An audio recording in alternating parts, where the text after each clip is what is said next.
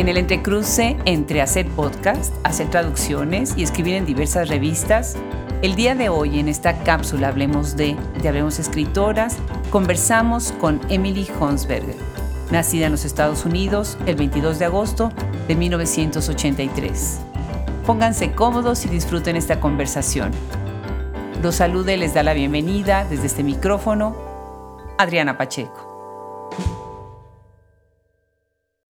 Ustedes saben que en Hablemos Escritoras tenemos esta sección dedicada a las traductoras y también tenemos esta sección Hablemos de, en donde precisamente abordamos, hablamos de temas que tienen que ver con la cultura, con la literatura, con la sociedad y con otras cosas que nos quedan ahí sueltas en el tintero. Y bueno, el día de hoy aprovechamos esta conjunción entre la traducción y el hablemos de para recibir a una traductora, a una promotora, a una podcastera y bienvenida Emily Honsberger. Eh, bienvenida, Hablemos Escritoras. Muchas gracias, Adriana. Es un gusto enorme estar aquí contigo. Bueno, pues platícanos, tú eres originaria de dónde, de dónde viene este bilingüismo en donde tú te manejas entre el inglés y el español. Mm, bueno, yo crecí en el sur de la Florida y mucha gente me hace esta pregunta y bueno, en el momento era pequeña, no reflexionaba mucho sobre eso, pero ahora con el tiempo y mirando hacia atrás, creo que la comunidad y mi entorno era una zona bilingüe. El español era otro idioma de mi comunidad, junto con más lenguas también, pero mayormente el español tenía una presencia y muy fuerte en la comunidad. Bueno, empecé a estudiar el español en la escuela y desde entonces nunca he parado. Ah, qué bien. ¿Y era por ganas de comunicarte con tus compañeros, por entender la cultura? Bueno, eh, al principio era simplemente un idioma que nos presentaron para aprender cuando tenía siete años y en la escuela pública ya tenían un programa de, de la televisión pública de Pibias que se llamaba Saludos. Y ahí fue como mi, esa fue mi introducción a, aprender el idioma, pero también sabía que las familias de unos amiguitos hablaban español, sabía que en varios negocios que visitábamos y si íbamos a Miami a visitar amigos, a asistir a eventos, se escuchaba el español, entonces para mí era como una opción natural y cuando ya más grande teníamos más opciones de estudiar francés, en la escuela yo simplemente seguí con el español. Mm, qué interesante. Ahora tú nos cuentas que creciste en la Florida, pero naciste en Ohio, ¿verdad? Y ahora, ¿en dónde nos escuchas? ¿Desde dónde estamos ahorita grabando? Ahora te hablo desde Filadelfia. Desde Filadelfia. Ah, muy bien. Pues entonces estamos yendo a otro lugar recóndito de los Estados Unidos, qué maravilla, en donde pues hay también mucho trabajo de promoción para el español, ¿no? Muy, muy interesante.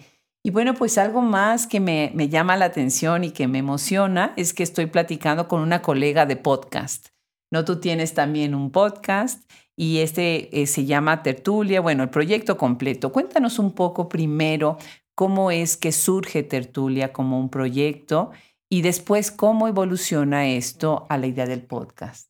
Bueno, yo ya tenía tiempo de tener el sueño de trabajar en radio, audio, desde adolescente. Y bueno, pero en, esa época no existía el formato del podcast, ¿no? Como, como medio. Pero bueno, yo escuchaba los programas en la radio pública nacional, NPR, eh, me acompañaba, ¿no? En la adolescencia y luego con los años. Y de repente en 2016 soy una joven mamá con un bebé y formato del podcast estaba creciendo un poco, pero todavía no estaba en su auge como ahora.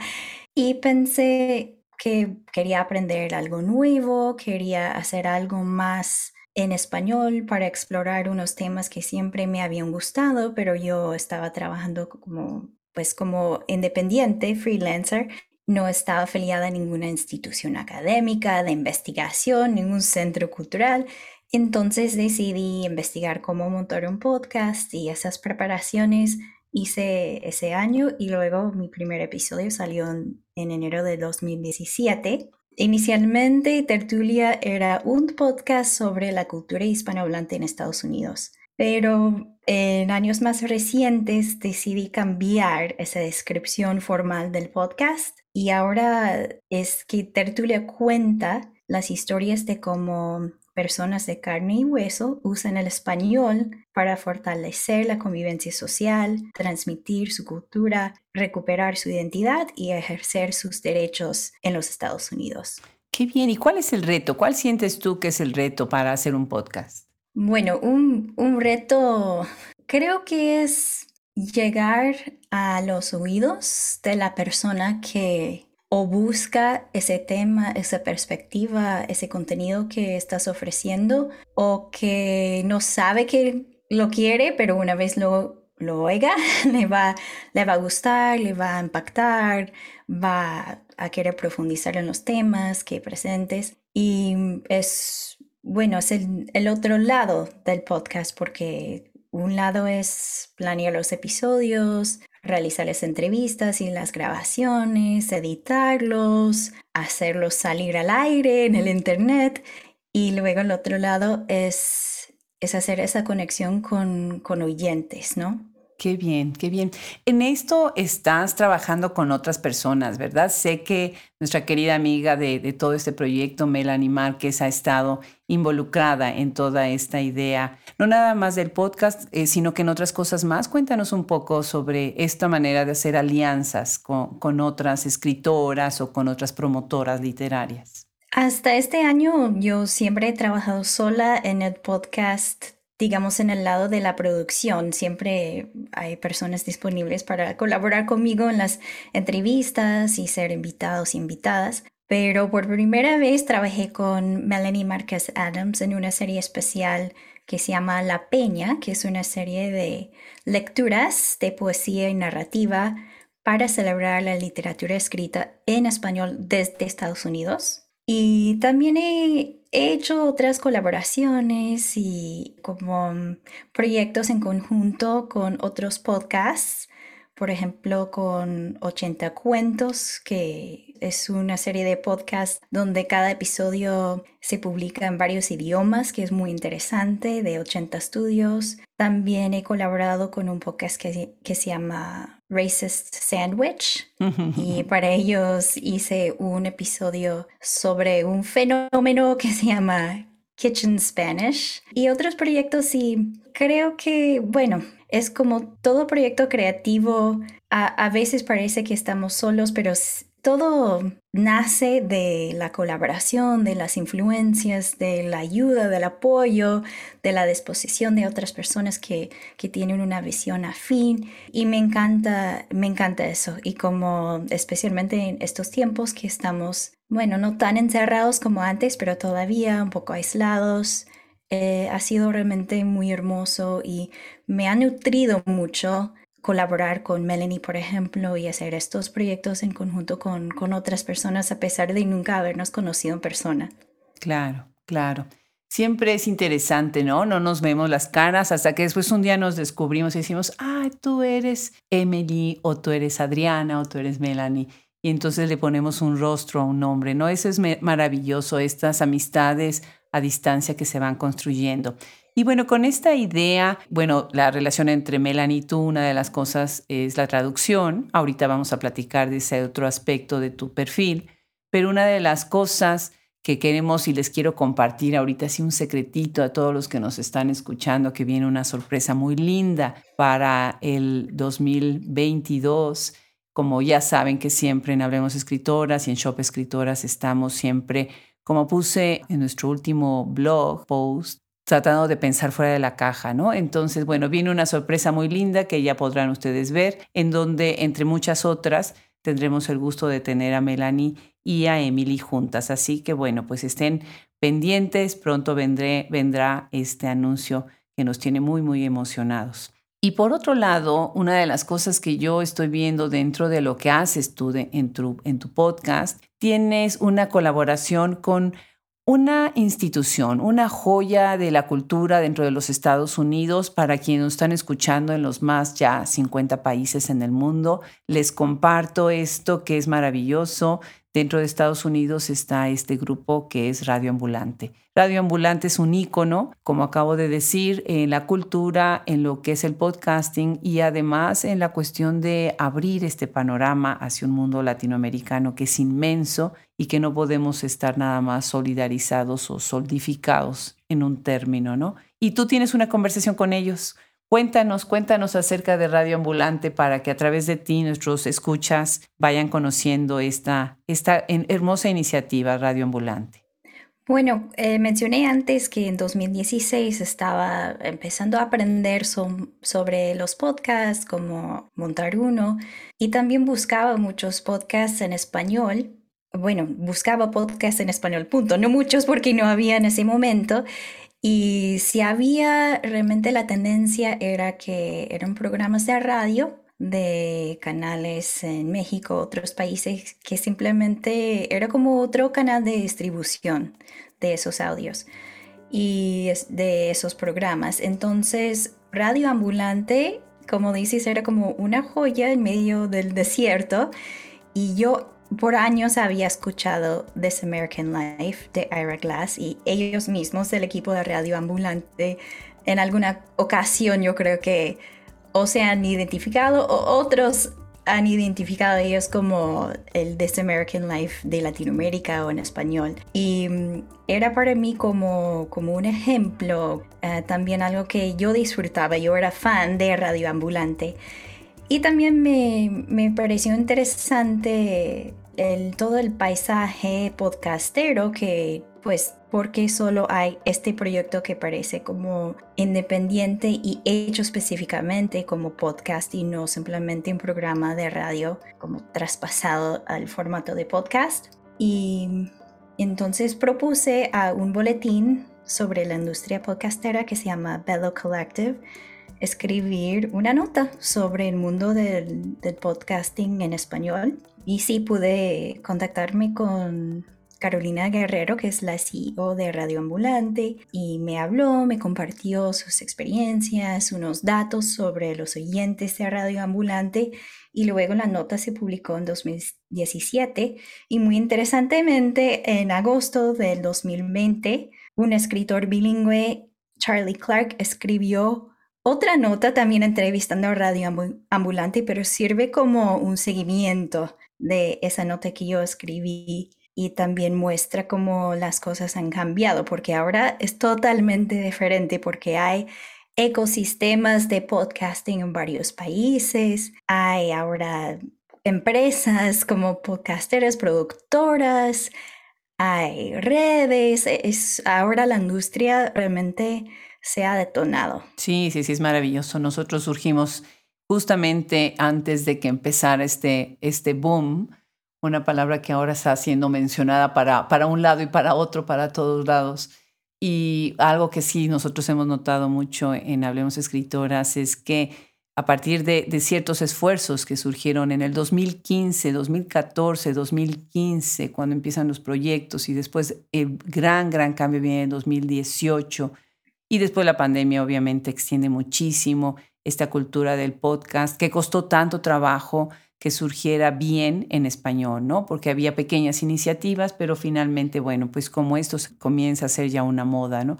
Muy interesante. Bueno, por otro lado, recuerdo, estuve invitada a la American Mexican Association en AMA, en donde hablé acerca de, pues, de lo que es preservar un idioma, conservar un idioma en los Estados Unidos. Y uno de los, de los muchos proyectos que, mencioné, porque lo que quería era hacer una recolección de muchos esfuerzos que ya hay existentes, está precisamente Spanglish.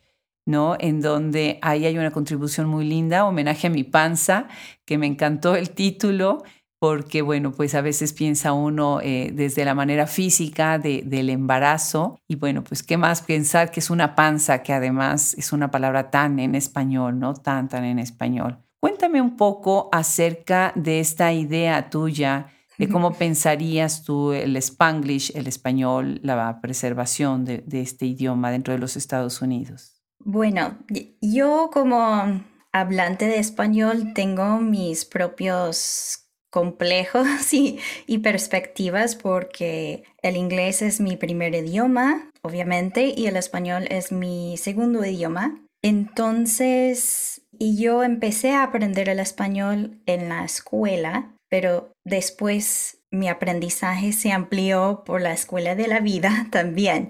Y yo, o sea, si yo hablo spanglish, yo lo hablo a veces por necesidad, porque es mi realidad que a veces hay palabras que no sé decir en español o simplemente porque estoy con otra persona que dice que es bilingüe. Entonces comparto como algunas dinámicas de, de la alternancia de códigos, code switching, con otras personas, pero también hay otras ocasiones. Bueno, te puedo compartir una anécdota. Ah, claro. Empecé a, empecé a trabajar en una oficina de una organización sin fines de lucro en Washington, D.C., recién graduada y salida de la universidad. Y era una organización fundada y liderada por latinos. Y mucha gente hablaba español en la oficina y spanglish, pero yo venía con ese temor de usar los calcos del inglés o como hablar como si el inglés era como más fuerte que mi español, que, que yo iba a parecer como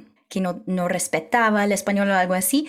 Pero luego mi actitud cambió porque mis colegas de trabajo decían, ah, la copiadora ya no trabaja. Y para mí como, oh, yo nunca quería decir algo así porque tenía que usar la palabra como funciona. La copiadora no funciona porque es así es como me enseñaron y aprendí en el salón de clase, ¿no? Entonces con el tiempo me, me he venido como deshaciéndome, ¿no? De esos complejos y estoy como más, más abierta, más, tengo más empatía para las personas que su, su forma de hablar simplemente refleja su realidad, su infancia, su adolescencia, su experiencia.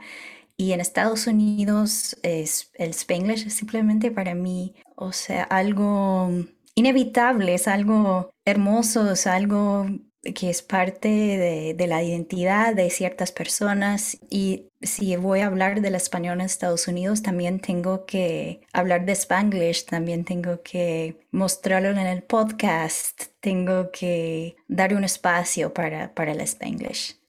Qué bien, ahorita que estás mencionando tanto la palabra Spanglish, una de las cosas que nosotros vemos en la academia que es muy interesante es, bueno, por ejemplo, rastrear algunos esfuerzos sobre esto y quiero mencionar, por ejemplo, la traducción del Quijote por el profesor eh, Ilan Stavans, si recuerdo bien, él es de Amherst eh, College, él está en Massachusetts. Y bueno, pues ha sido muy polémica esta traducción del texto sagrado, por decirlo así, de la literatura en español y haber sido traducida. Y después de, su traducción en, al Spanglish, una de las cosas que surgió fueron los cómics, eh, reducciones y se, popularizó la lectura del Quijote, que además es un libro tan complicado cuando el español es el segundo idioma. Y ese a veces es también complicado para los que somos nativos ¿no? del español. Muy interesante. Y bueno, ahora estoy hablando ya poco a poco, me estoy acercando al tema de la traducción, que es otro aspecto dentro de tu perfil. Y nosotros en este mes de enero eh, vamos a tener, bueno, te vamos a tener a ti como traductora y vamos a tener una gran, gran traductora mexicana, eh, Paula Abramo. Ella pues tiene una carrera en traducción eh, al portugués, entre portugués y español. Y tenemos afortunadamente muchas otras voces de traductoras en nuestra sección traductoras de Hablemos Escritoras, algunas que traducen del inglés al español, del español al inglés, del francés al español, del portugués al español no como Regiane Folter, tenemos a Dorothy Potter eh, Snyder, maravillosa. Tenemos algunas escritoras que traducen también, como por ejemplo Liliana Colanzi o Lola Horner, o tenemos por ejemplo Teddy López Mills, que traduce de francés. Dentro de lo que es la traducción entre inglés y español, bueno, algunos nombres como Liliana Valenzuela, Sara Booker, tenemos a Rosalind Harvey, buenísima, Sophie Hughes, también magnífica, Cristina Maxuini, que el programa, el proyecto le debemos mucho. Eh, Megan McDowell, que fue de las primeras que empezaron a, ganar el premio eh, Booker en la cuestión de traducción de libros de español al inglés, ¿no? Quisiera que me contaras y que me dijeras tú en una frase muy breve, ¿Qué significa para ti traducir? Bueno, te propongo algo. Voy a decirte una frase en inglés y puedes traducirlo. uh, translingual plagiarism. Ah, ok. ¿Por qué no lo traduces tú? Eh, hablando de plagio, entonces. Sería como plagio translingüe, tal vez. Sí, entre dos idiomas, claro. Sí, sí. Y lo dejé. ¿Tú sientes que en la traducción es un plagio? Bueno, digo de forma irónica, porque lo que la traductora escribe es algo nuevo, pero la inspiración, el tono, el mensaje, todas esas herramientas literarias estamos tomando de la mente de otra persona. Estamos pasando por su mente, por su obra, pues recogiendo, robando, también lo digo irónicamente, ¿no? Y después empleamos todo eso para escribir algo nuevo, una creación distinta en otro idioma, pero no es algo que nos hemos inventado, ¿no? Qué interesante, pues recojo tu, tu, manera de ver la traducción. Por otro lado, la traducción es un gran reto, ¿no? Es la creación de un nuevo texto y es nuestra posibilidad, nuestra gran, inmensa posibilidad de atravesar del espacio de un idioma al otro, ¿no? Ustedes crean puentes eso hace maravilloso acercar al mundo, ¿no? Tan necesario que haya más traducción de obras a distintos idiomas, no nada más entre inglés y español, sino entre todos los idiomas del mundo para conectarnos como este gran universo que somos los seres humanos en, en este planeta Tierra, ¿no? Y bueno, pues hablando de la traducción, tú tienes una de Alfonsina Storni, que es una, es una escritora que me encanta. Y bueno, pues platícanos un poco sobre esta, esta traducción. ¿Quieres leernos un fragmento de esta traducción? Lo tienes publicado en Anfibias Literarias, ¿verdad? Sí, sí, también leí el poema original y mi traducción en la última conferencia de ALTA, American Literary Translators Association, que algo muy bonito de esa conferencia es que es muy interactiva y tienen varias sesiones de lecturas bilingües. Pero sí, sería un placer y el poema se llama Tú me quieres blanca y traduje el título al inglés como You'd Have Me White.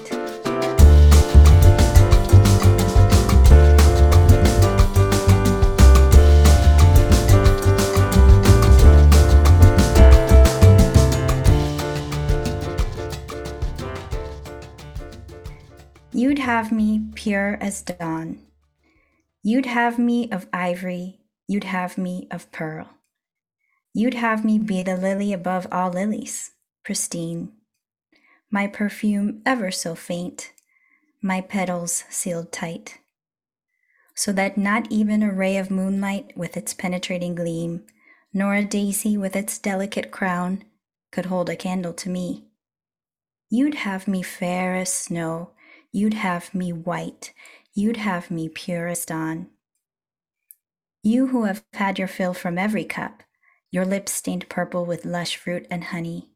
You who covered yourself with grape leaves and left behind your flesh reveling in the name of Bacchus. You who roamed the black gardens of deceit, clothed in red, and fled straight to ruin. You who have maintained your skeleton intact by some miracle yet unbeknownst to me, you seek me white. May God forgive you. You seek me pristine, May God forgive you. You seek me pure as dawn.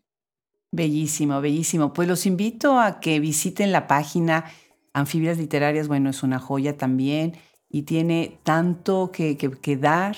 Y este poema que es tan hermoso, me gustaría ahora yo leerlo en español porque es una manera de dar tributo a esta gran escritora, ¿verdad? Tú me quieres, Salva, me quieres de espumas, me quieres de nácar que sea azucena sobre todas casta de perfume tenue, corola cerrada. Ni un rayo de luna filtrado me haya, ni una margarita se diga mi hermana. Tú me quieres nieva, tú me quieres blanca, tú me quieres salva. Tú que hubiste todas las copas a mano, de frutos y mieles los labios morados. Tú que en el banquete, cubierto de pámpanos, dejaste las carnes festejando a Baco. Tú que en los jardines negros del engaño, vestido de rojo, corriste al estrago. Tú que el esqueleto conservas intacto, no sé todavía por cuáles milagros. Me pretendes blanca, Dios te lo perdone. Me pretendes casta, Dios te lo perdone. Me pretendes salva. Este poema es uno de los más conocidos en la cuestión de esta expectativa que tienen los hombres hacia cómo debe de ser el sujeto femenino. Y estoy hablando de sujeto femenino con este imaginario, ¿no? De qué es lo que debe de ser blanco, casto, eh, al alba, ¿verdad? Ahí junto a la cama. Cuéntanos cuál es el reto de traducir a una escritora como esta y cuál es el reto en el momento, no nada más de la traducción de las palabras, sino del sentido mismo de las palabras de un idioma a otro, desde tu perspectiva. Bueno, a mí me encanta traducir la, poesía en particular porque si voy a escribir algo yo sola, lo que escribo normalmente es la, poesía, si es algo creativo que, que voy a escribir. Y hay, sí, hay que buscar el sentido como un léxico y tratar de transmitir el significado de las palabras. Pero orbitando alrededor de las palabras están alusiones culturales, están otras apariencias de esa palabra en otras partes de un mismo texto, de otros textos, está el tono, está el sentido de humor. Y por eso hablé de, esa idea de, que es como la traductora, estoy como pasando por esa casa que, que construyó la escritora y donde tiene ahí guardado todos sus elementos ¿no? que utilizo para escribir y después tengo que construir algo nuevo y algo que, que, también me parece muy relevante para casi todo acto creativo es, es que como lector o lectora, no, no nos acercamos a un libro pensando que, ok, ahora voy a tener un evento de literario. Estamos buscando una historia que nos lleve a algún lugar. Estamos buscando una experiencia, una conexión. Entonces, a, la hora de traducir poesía, yo sé que no voy a poder, por ejemplo, en este poema no hay mucha rima, pero he traducido otros poemas de Alfonsina Storni que e, ella utiliza rima. Y si voy a, si voy a usar rima en inglés, a veces hay que, no puedo ir palabra por palabra simplemente, ¿no? Y, pero mi idea es es tratar de interpretar lo que yo experimento, lo que yo vivo al leer el poema original y escribir otra cosa con la intención de que la persona que lea mi, mi traducción tenga una experiencia por lo menos parecida, pero también es algo que, que está como muy abierto, ¿no? Porque una cosa es la intención y otra cosa es el impacto. No sabemos cómo se va a impactar, pero hacer el ejercicio me parece muy hermoso, es algo que me da mucha energía y me encanta, me encanta. Me encanta lo que estás diciendo. Pues sí, es una idea de, experimentar. Y por otro lado, estás también experimentando no nada más con los ritmos, sino también con las ideas, con los silencios, que son tan importantes en la, en la poesía y sobre todo de la talla de, de escritoras como Alfonsín. Una de las cosas que has mencionado en tus colaboraciones en, Velo Collective es que también el lenguaje es un acto de resistencia. Y para cerrar esta, esta conversación quisiera hacerte dos preguntas. Una es, para ti, ¿desde dónde estás haciendo este acto de resistencia y a qué te refieres con este acto de resistencia? Esa sería la primera. Y la segunda es, para cerrar, ¿en qué estás trabajando ahora? ¿Cuáles son los proyectos que vienen para 2022 para ti? Creo que con lo que hago, si tuviera que buscar como un hilo que conectara los diferentes proyectos tan variados en que estoy metida, creo que quiero rechazar la tendencia en Estados Unidos de descorporizar el español, porque soy soy producto, ¿no? De la enseñanza del español en el ámbito escolar. Y también he investigado un poco sobre el boom, para usar la palabra otra vez, de la educación bilingüe, pero no como un programa de justicia o para servir a los niños que lo necesitan, sino como algo para como darle una ventaja y un, discurso como una narrativa sobre las ventajas del bilingüismo, pero al mismo tiempo sabemos que muchas personas por hablar español pueden ser detenidas, eh, sufrir asaltos y muchas cosas terribles. Entonces espero y aspiro que los proyectos en que yo estoy involucrada devuelvan esa dignidad o, contribuyan a que más personas reconozcan la dignidad de la comunidad de personas de carne y hueso que hablan español, que hablamos español en este país. Y creo que pues hasta ahora siempre me han dado la bienvenida a ser parte de esa comunidad, entonces todo lo que yo hago en español y con el idioma espero que contribuya a esa resistencia, como dices, contra esa idea de tratar eh, el español como una mercancía por un lado o, o para discriminar o hacer las personas sufrir por otro. Y por último, ¿en qué estoy trabajando ahora? Es, estamos difundiendo La Peña, la serie La Peña, que son 10 episodios con diferentes escritores y escritoras que escriben en español desde Estados Unidos y y de hecho, muchos de ellos y ellas hablan de, escribir en español como un acto de resistencia, incluyendo a, Melanie Marquez Adams, que fue mi colaboradora en ese proyecto. Y mm, estoy también trabajando con Melanie en más traducciones de sus crónicas. En enero, en The Southern Review, una revista literaria, saldrá mi traducción de una de sus crónicas, en inglés se llama Belonging. Estamos muy emocionadas por esa colaboración, ese proyecto. Y estoy trabajando también en traducciones de la poesía de una poeta dominicana que se llama Yaisa Jiménez. Tengo muchas ganas de que más personas conozcan a ella, es increíble. De hecho, en noviembre ganó la había ya la Copa América, que es un Poetry Slam internacional que tuvo lugar en Río de Janeiro, en Brasil. Y mm, también sigo en el hilo de la traducción. Este mes de, bueno, fue el 30 de noviembre, a finales del mes pasado salió una traducción mía de un cuento de la escritora argentina Silvia Iparraguirre y no sé, entre Silvia y yo estamos soñando con una colección de sus cuentos en inglés, porque ha escrito muchas novelas. Una novela suya, La Tierra del Fuego, ganó el premio Sor Juan Inés de la Cruz hace más de 20 años, y solo esa novela, entre toda su obra, se ha traducido al inglés. Entonces, bueno, ahí pongo el sueño ahí al universo, a ver si se cumple algún día. Y mm, seguramente hay muchas cosas más que se me olvidan ahora, pero estoy encantada con la traducción literaria. Eh, llevo muchos años haciendo traducciones en el campo de las ONGs y, de trabajo comunitario, entre otras cosas, pero este año es el, es el año que marca mi lanzamiento ¿no? Eh, al, a la traducción literaria y estoy muy contenta con las oportunidades, con, con las conexiones muy humanas, muy calurosas con las autoras y con este privilegio de, pues es como mm, una intimidad, ¿no? Una intimidad muy particular que la traductora puede compartir con la escritora y es muy bello. Qué, qué lindo. Pues recojo muchas de tus ideas.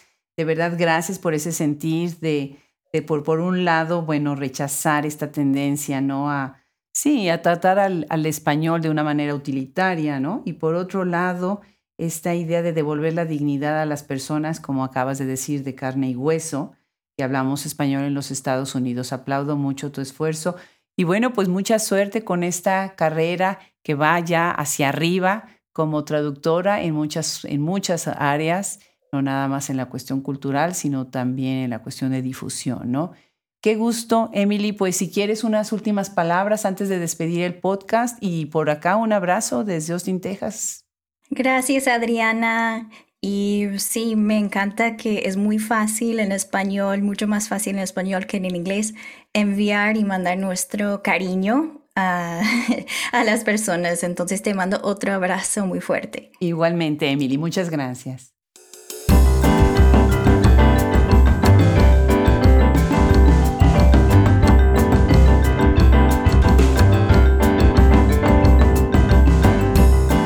Nos despedimos así de este episodio, hablemos de, y les agradecemos a todos los que nos escuchan y nos siguen cada semana, lunes y miércoles, y en nuestro blog, jueves y sábados. Y si viven en los Estados Unidos, visiten nuestra tienda Shop Escritoras con una maravillosa variedad de libros.